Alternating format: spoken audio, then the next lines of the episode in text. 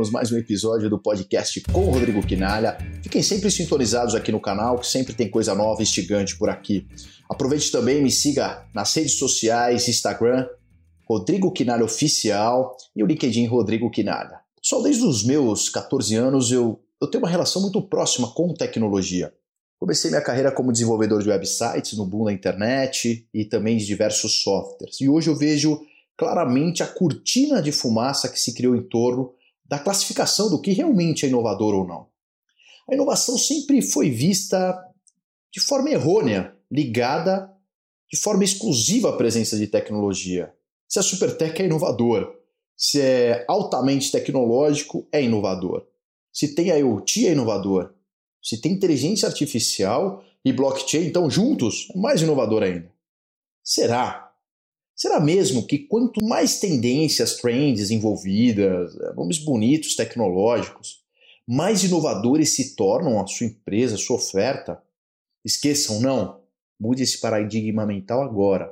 Ser inovador é ser simples, é resolver problemas substanciais e reais, via perspectivas que foram inexploradas até o momento, inclusive sem uso da tecnologia. Se eu pudesse deixar uma frase para vocês nesse podcast é: tecnologia não é fim, nunca será. Tecnologia é meio.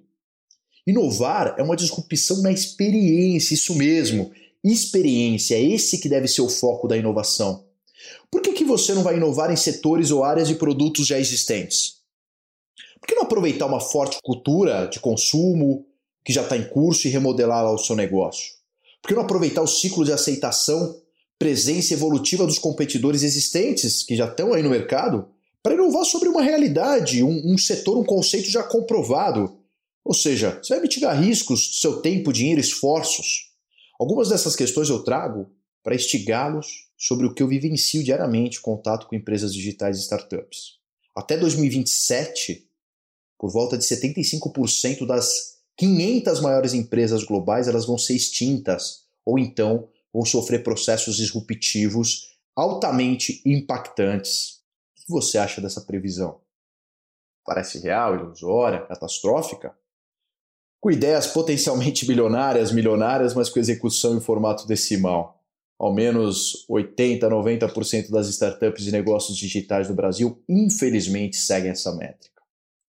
Para corroborar ainda com essa visão, as últimas grandes inovações da década foram baseadas de forma muito prática e pés no chão com inovação adaptar setores, objetos, tecnologias, mercados uh, e modelos que já existiam. É a simplicidade de resolver questões e necessidades reais do dia a dia. O Airbnb não, reinventou a rede hoteleira, locação de imóveis? Não. Mas hoje ele conta com milhões de acomodações disponíveis que estimam em mais de 4 milhões de opções em todo o mundo. O Uber deve gerar em torno aí de 15 a 16 milhões de corridas dia em mais de 500 cidades por todo o mundo. Mais de 2 milhões de motoristas. Ele reinventou o transporte? Não. Impactou a experiência, a comodidade.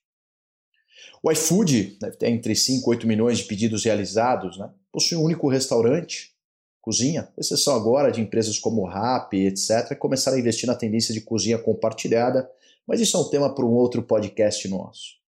O Waze decretou a morte de quase todas as empresas de GPS líderes existentes e desvalorizou muito as próprias. TomTom, Garmin, entre outros. Né? Foi vendido por mais de um bilhão ao Google.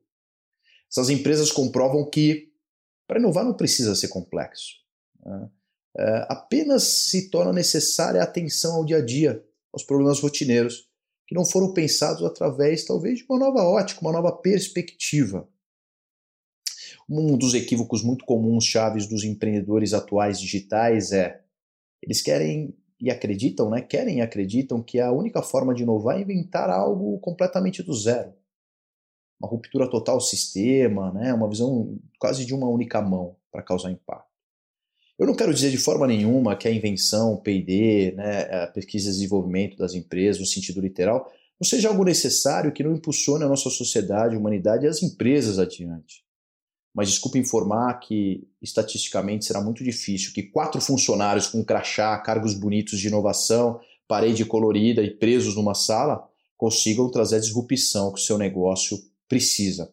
A inovação ela ocorre o tempo todo em todo o mundo. Isso é uma frase célebre aí nos Estados Unidos, no Vale do Silício, e eu concordo muito com ela. Então, pessoal, o que eu penso uh, é que o time também é importante. Tem que entender que o consumidor, o mercado e os competidores talvez não vão permitir esse tempo e essa espera para você atingir uma ruptura completa do seu negócio. E por isso que as técnicas e metodologias de startup estão sendo muito adotadas para tanto fazer um drive, né, um pivô que a gente fala, algumas mudanças de conceitos e modelos de negócio e, e também de receitas e ofertas, por que não, de várias empresas até tradicionais, ou seja, repensando realmente o seu core business, né, a sua estrutura principal de receita, né, que a gente fala que são os famosos revenue stream, ou seja, que estão sendo questionados e criando alternativas de diversificação na sua oferta. Então você pode utilizar técnicas de MVP, experimentos de trações, uma série de outras metodologias que possam retroalimentar e você conseguir fazer testes muito mais rápidos do conceito, a mentalidade antiga de como implementar e para mercado. Hoje já temos técnicas é, e também tecnologia que nos permite ser mais assertivos e conseguir mais rapidamente chegar ao mercado com o que nós consideramos inovador.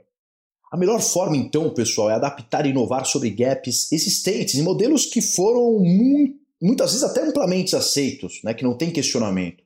Eu digo o seguinte: as zonas de conforto no mercado que já estão consolidadas, estão evangelizadas, que você consegue atingir mais rápido e atingir anseios reais. Você não precisa evangelizar ou criar uma onda, um conceito. Você apenas faz uma disrupção em algo que ninguém se questiona, utiliza todos os dias um serviço mal feito, ah, mal entregue ou com uma qualidade ruim, sem comodidade, sem praticidade, e você vem e traz algo novo, já numa cultura, em algo que ele já utiliza, que já está inserido, intrínseco na sua rotina diária. A inovação, sim, ela está na simplicidade. Seja simples, prático, inventivo e seguindo sempre a máxima: R rápido, R barato e aprenda mais rápido ainda. Reflita que e pense sobre isso.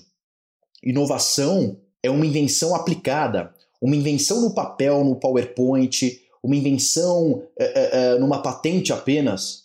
Ela não é inovação. Ela é inovação quando ela agrega algum ganho econômico, social, financeiro, que ela agregue valor, ela vire uma realidade e seja aplicada. Então, de forma simplista, é uma inovação, sem dúvida, ser uma invenção aplicada com valor agregado e reconhecido pelo mercado, seja clientes, consumidores, não importa quem você gostaria de atingir como persona. É isso daí, pessoal. Fica essa reflexão para vocês. Abraços, beijos e muito obrigado por acompanhar mais um podcast com Rodrigo Quinalha. Tenho ficado muito feliz com todos os feedbacks que eu tenho recebido nas redes sociais. Compartilhe com os amigos, conhecidos, espalhe nossa mensagem. Não deixe de nos seguir. Vamos junto e para cima!